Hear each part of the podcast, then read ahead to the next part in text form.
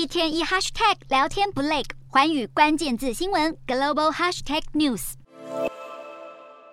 墨西哥市在十九号举办地震演习，没想到演习结束不久后，地牛真的大翻身，警报在不到一个小时内再度响起，让民众纷纷涌上街头避难。这起强震震央位在米却肯州的拉普拉西塔，规模七点六，是震源深度十五公里的极浅层地震，就连远在几百公里外的首都墨西哥市都能感受到明显摇晃。太平洋警报中心已经对墨西哥部分海岸发布了一到三公尺的海啸预警。不过巧合的是，墨西哥已经不是第一次在九月十九号这天发生惊险强震。墨西哥在一九八五年的九月十九号发生强震，造成一万多人死亡。到了二零一七年的同一天，又再度大地震，有三百多人丧命。这天的演习原本是要纪念历史上的九一九地震灾情，没想到又再度迎来强震，让全国上下心有余悸。